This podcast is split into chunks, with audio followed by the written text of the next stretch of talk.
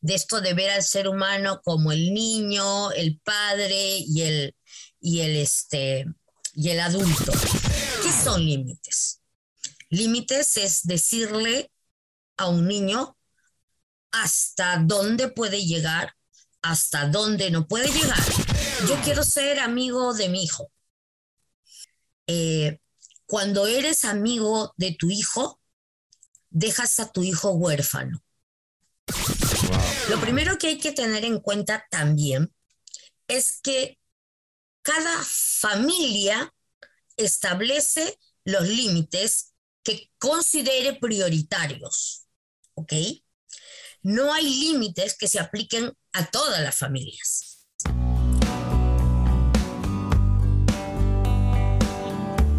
Hola, te doy la más cordial bienvenida. Mi nombre es Walter Sono y en este espacio estaremos hablando de sentimientos que esperamos te ayude a crecer internamente. Vamos, acompáñanos en este podcast.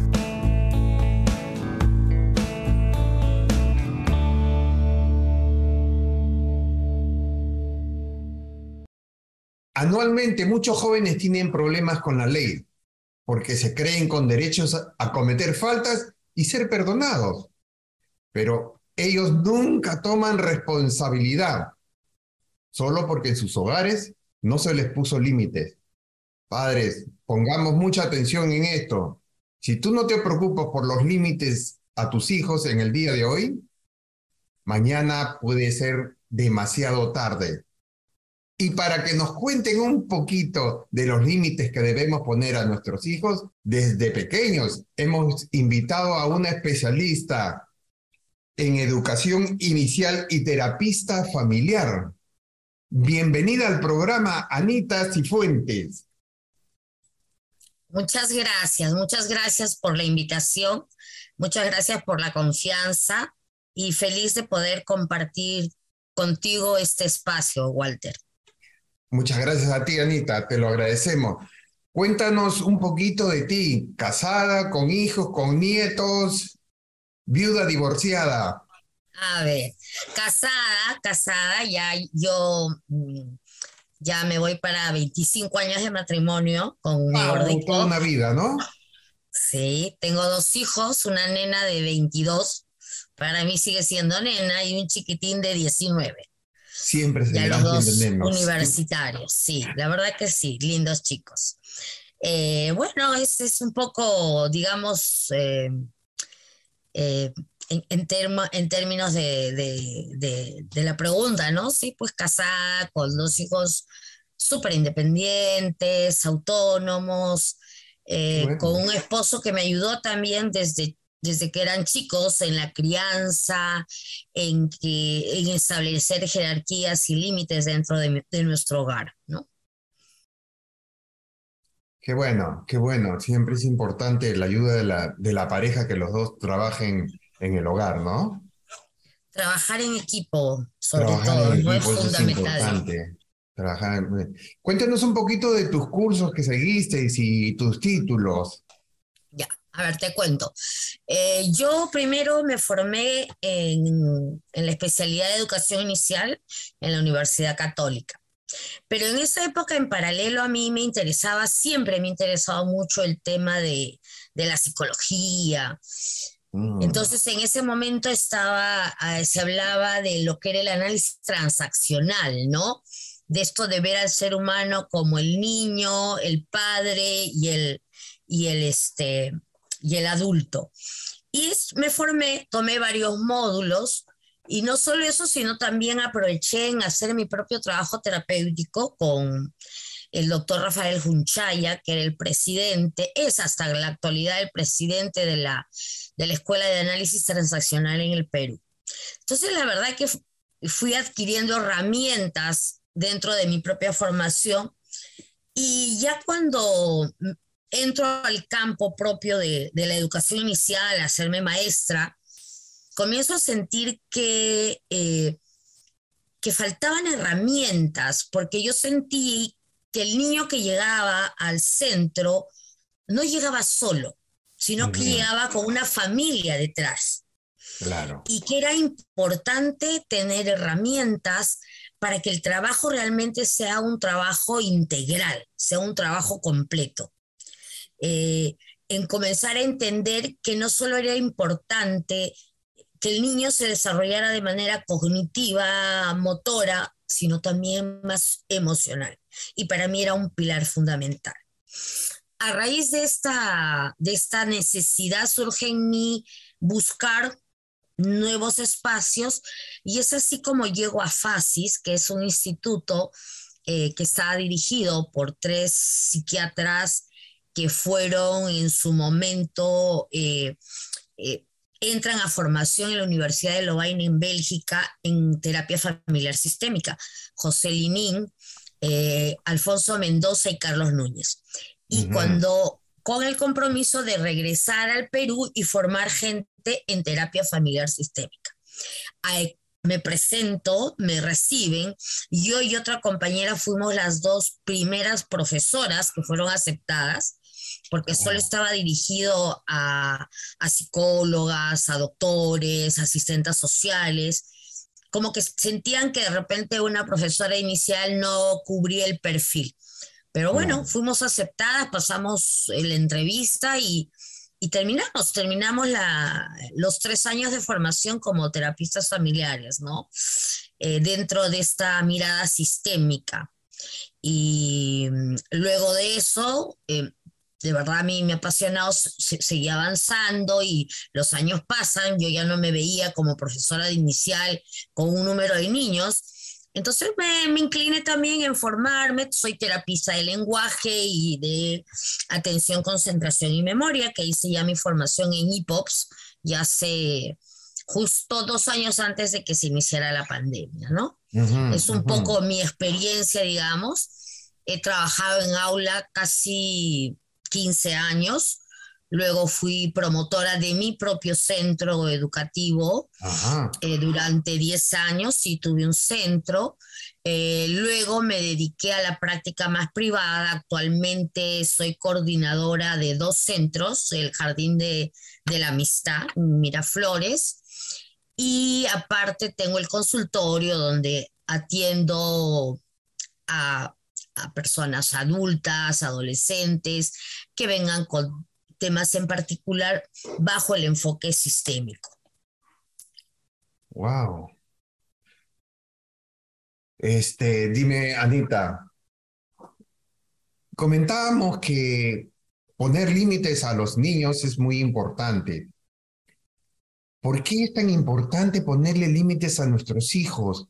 Eh, digamos, porque eh, ¿Por qué no dejarlo serlo feliz así abiertamente? ¿Cuál es la importancia de poner los límites desde niño? Ok. Mira, yo quiero, yo quisiera empezar este, esta, esta parte eh, hablando de unas reflexiones que hace un pediatra francés llamado Naubi. Y lo que él dice es que en nuestra sociedad existe un debate muy intenso acerca de la permisividad, por un lado, versus la imposición de límites. Y que hay, existe una conciencia generalizada de que este tema se nos ha escapado de las manos. Y parece que hemos llegado a tocar fondo.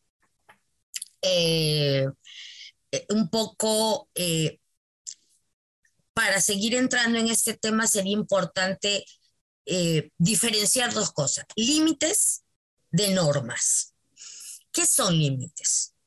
Límites es decirle a un niño hasta dónde puede llegar, hasta dónde no puede llegar. Es que tenga claro qué puede hacer y qué no puede hacer. Y las normas vienen a ser la, la traducción de estos límites en la práctica. ¿No? O sea, este límite se convierte en norma cuando yo traduzco estos límites y los llevo al, a lo cotidiano, al, día a día. Entonces, ¿qué pasa? Acá sí voy a hacer uso de mi mirada sistémica, ¿no? Y es que eh, nosotros em, somos de una generación que la típica, ¿no? Mi papá, y, lo escucho siempre, me, solamente con la mirada yo ya sabía que tenía que quedarme calladito o que, o que tenía que hacer algo, ¿no?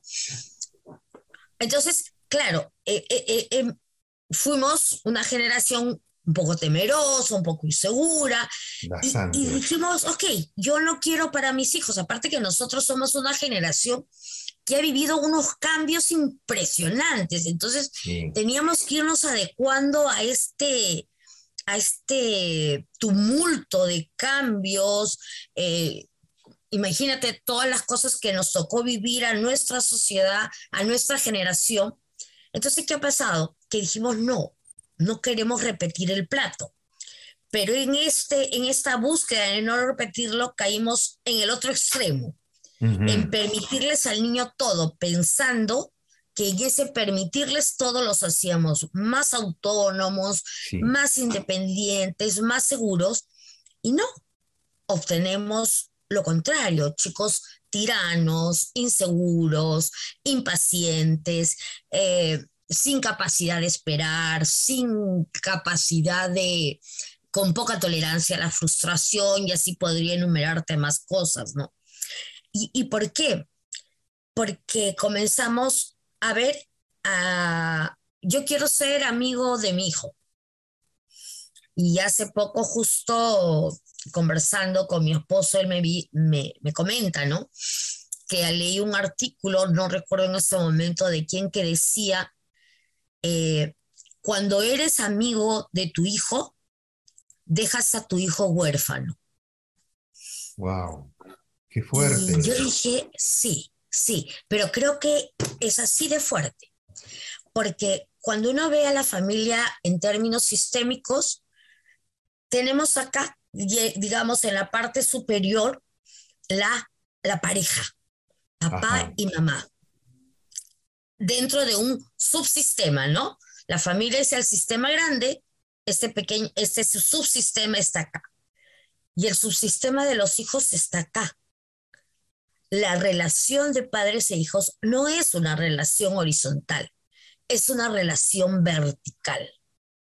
Y el quiebre justamente viene cuando colocamos al mismo nivel. Y ahí es donde viene este quiebre en nuestra sociedad, donde eh, hemos llegado, creo, a, a pensar que eso iba a ser mejor pero eso lo único que nos ha hecho ver es cuánto desconocemos las necesidades de los niños, ya que un niño pequeño tiene una serie de necesidades que tienen que ser cubiertas por los padres. Y en este dejarlos simplemente que hagan lo que les provoque, que se vayan desarrollando en libertad, todo tiene su tiempo, pero no de niños. Eh, yo, por ejemplo, en este momento quisiera llevarlos y tratar de que nos conectemos y recordar cómo seríamos o cómo serían nuestros hijos, tú que has tenido hijos, cuando tenían dos años. ¿Qué le pasa al niño de dos años? El niño de dos años descubre el mundo, porque a los dos años camina, corre, sube escaleras, baja, hace travesuras, comienza a enfrentarse a, conocer este mundo inmenso para él. Pero a la vez que lo conoce y que comienza a tener herramientas, surge en él el miedo. El miedo a, porque, ok, como ya creció, como ya tiene una serie de recursos, entonces mamá ya no tiene que darle de comer a la boca, mamá ya no tiene que cambiarle los pañales ni la ropa, y comienza a, tener la sensación de que puede, eh, puede ser dejado, ¿no? Eh, entonces, este niño eh, enfrenta este mundo como a un gigante. Entonces, ¿qué necesita? Ante el miedo. Necesita saber qué dirección tomar. Y la dirección se la damos nosotros. Necesita, eh, él tiene miedo a perder la seguridad que tenía de bebé, cuando papá, mamá cubrían todas sus necesidades. Entonces, si en esta etapa nosotros los padres no somos capaces de enseñarle los límites en el camino que ellos deben ir alcanzando, deben recorrer para poder madurar, la sensación que tienen es sentirse perdidos, desorientados, ¿no? Eh, es, es, algo así como, como que tú a tu hijo le regalas el auto, le das las llaves del carro, pero primero no lo llevaste a unas clases de manejo, ya que sacara su licencia de conducir. ¿Qué va a pasar? Se va a estrellar. Va a fallar. Lo mismo pasa con el niño. Si nosotros no los guiamos, no le damos límites, no le decimos esto se puede y esto no, también se nos va a estrellar. Entonces, eh, el sistema de normas, de límites bien definidos, bien claros, les va a ofrecer a los niños de cualquier edad, aparte de esa sensación de seguridad, confianza en lo que hacen, eh, saber hasta dónde pueden llegar, aprender qué pueden hacer y qué no pueden hacer, porque así como todos nosotros hemos aprendido las normas sociales que nos permiten vivir mejor, ellos también aprenderán estos límites y esas normas que les permitirán vivir con mayor éxito dentro del grupo que le toque formar límites y normas necesarias para que aprendan a autorregularse, ¿no? Por ejemplo, en la actualidad hay muchos niños que no toleran el no. Así es, así es. Y autorregularse va a implicar que el niño sea capaz de entender que no todo es posible. Algunas veces será sí, otras veces será no de repente será en otro momento. O algunas veces será nunca. Wow. Entonces, es súper importante lograr que eh, entender a través de esos límites y de las normas que aplicamos, que el niño comience a ir entendiendo que el mundo no gira a su alrededor. Eh, esto, esto parece mm, bastante bonito, bastante fácil. Voy a ponerle límites y ya. Dime, a veces resulta una tarea muy fuerte o, casi imposible poner eh, límites a sus hijos. ¿Cómo, ¿Cómo aprende el niño a establecer los límites cómo, y a respetar a los demás? ¿Cómo se le pone a un niño límites? hay un punto que es bien importante, Walter. Lo primero que hay que tener en cuenta también es que cada familia establece los límites que considere prioritarios, ¿ok? No hay límites que se apliquen a todas las familias. Ajá. Recuerda que cada, cuando se forma la pareja de matrimonio, tanto el padre como la madre traen una historia en común. Así es. Y de repente viene alguien de un hogar este, mucho más liberal, mucho más relajado, y de pronto la otra pareja viene de un hogar eh, con estructuras muy claras, de repente con, con normas y límites bien definidos. Y muchas veces sucede que en la primera etapa del enamoramiento esto es muy simpático, pues porque como que te complementa, ¿no? Pero ¿qué pasa cuando vienen los hijos? Ahí viene el momento, digamos, de, de choque. Ya. Porque de alguna manera cada uno de los miembros de esta, de esta pareja lo que quiere es inconscientemente validar la educación que él tuvo ya no es tan divertido ser tan distintos. Claro, claro. Y empieza la lucha muchas veces de quién establece los límites. Wow. ¿Qué es lo que tiene? O sea, antes de llegar al tema de cómo pongo los límites, tiene la pareja primero que trabajar y decidir, ok, vamos a ver, yo papá, tu mamá, a ver, ¿qué cosas crees que fueron las cosas más valiosas que, que traes de tu familia? ¿No? Es sentarnos, es reflexionar, cosa que muchas veces no hacemos. Ok, mira, a mí me parece que de parte de mi familia, estas, estas y estas cosas funcionan. Ah, ¿qué piensas tú? Bueno, de la mía, esto, esto y esto funcionó. Ok. ¿Y qué otras cosas creemos que podemos aplicar? Y también esto. O sea, empezar a entender que cada pareja tiene que establecer cómo va a ser su familia cómo va a funcionar su familia. Y no entrar a una guerra de poderes de quién es el que va a establecer las reglas o quién se cree dueño de la verdad. Porque justamente si entramos a este litigio, ¿qué sucede?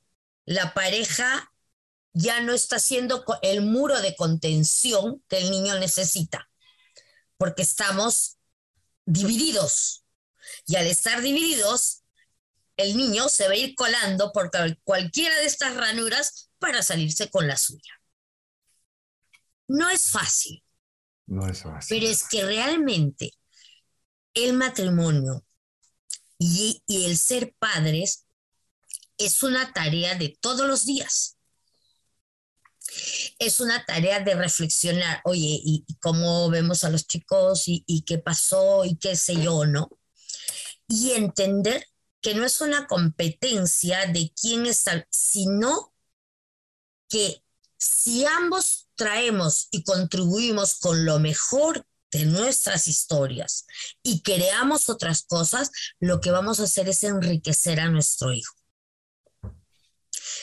Yo recuerdo mucho al, doctor este, José Linín, que fue uno de los profesores este, en la formación de terapia familiar sistémica, que decía, eh, ¿Qué pasaría, por ejemplo, si, no sé, la, señora es súper alegre, recontra bailarina, le encantan las reuniones, y dices, oye, pero el esposo es más intelectual, más callado, él no le gusta mucho eso, y total, ¿cómo van a educar al hijo? ¿De esta manera o de la otra?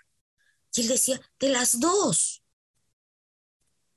porque vamos a enriquecer a este niño va a disfrutar de la capacidad de, divertirse, de gozar de la madre y la capacidad reflexiva del padre, que es mucho más analítico.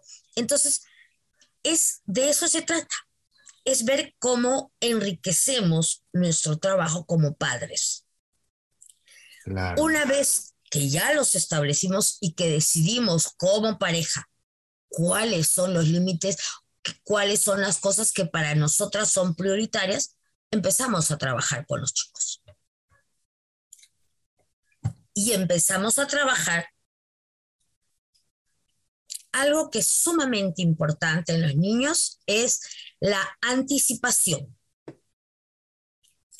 ¿Qué pasaría, Walter, por ejemplo, si de pronto, no sé, tú estás este, viendo una película y yo te digo, ya, apaga el televisor, se acabó. ¿Cómo te sentirías tú? Bueno, me sentiría mal porque no me he dejado terminar mi película, ¿no? Así es.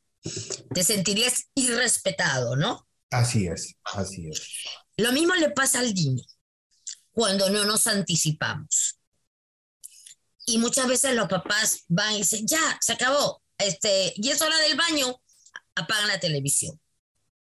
Entonces empieza la pataleta, ¡ay, yo quiero la televisión! Y comienza a tirar los juguetes. ¿Cómo evitamos eso? Yo me anticipo, que es una manera de respetar también al niño. Y le digo, mira mi amor, vas a sentarte a ver televisión, ¿ok? Voy a poner acá un reloj. Recuerda que cuando este palito llegue a tal sitio, no sé, 20 minutos, media hora, lo que dure su serie, llegue ahí, ya se acabó la hora de la televisión, porque de ahí viene el baño. Recuerda que te estoy diciendo desde ahora, acá este es tu tiempo de televisión y luego nos toca el baño. Faltando cinco minutos, le digo, eh, no sé, Waltercito, por si acaso ya quedan cinco minutitos. Entonces él se va preparando mentalmente para hacer ese cambio y no sentir que el tema fue abrupto. Claro. Ahora, puede ser también que a pesar de que decidimos, sabes, que no le avisamos, nos anticipamos, igual nos quiere hacer la pataleta porque hay todo tipo de niños, ¿no? Unos que van a responder más rápido, otros no. ¿Qué hago?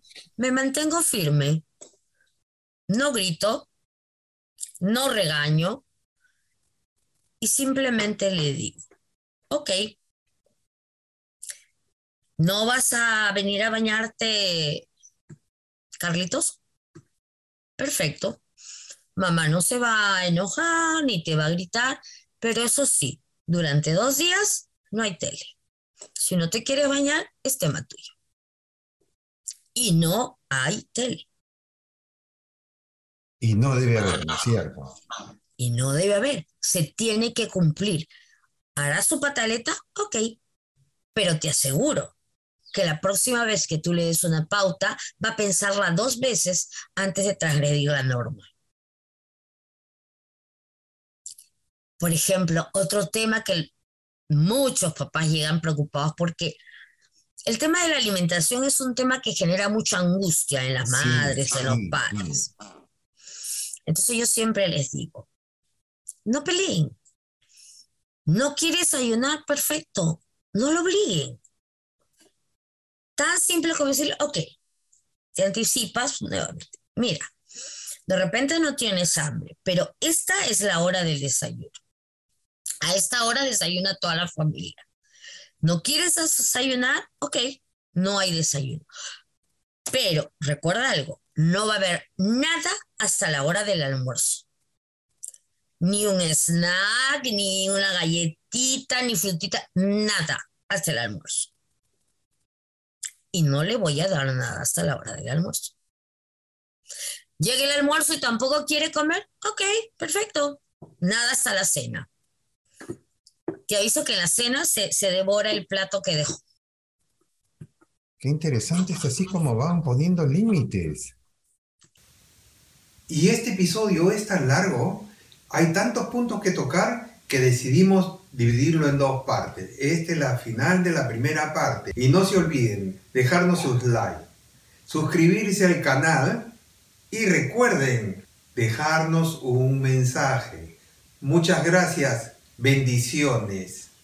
Nos vemos en el siguiente capítulo.